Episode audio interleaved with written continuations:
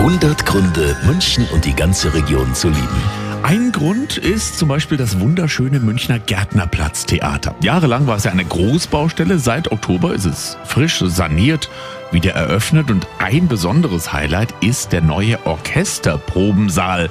Gunnert Klattner vom Gärtnerplatz-Theater. Da kommen Sie in den Raum in eine, durch eine große Tür rein und Sie werden fast erschlagen von der wunderbaren Sicht, weil Sie sehen über die Häuserdächer und sehen dann in den Himmel hinein weil ich würde mal fast sagen, fast ein Viertel des Raumes sind Glasflächen. Und ab sofort können wir diesen ganz besonderen Ort auch sehen und hinter die Kulissen des Gärtnerplatztheaters blicken. Ab morgen gibt's dort nämlich neue Führungen. Wann die Führungen sind und wie Sie sich anmelden, gibt's zum Nachklicken bei uns im Netz auf radioarabella.de.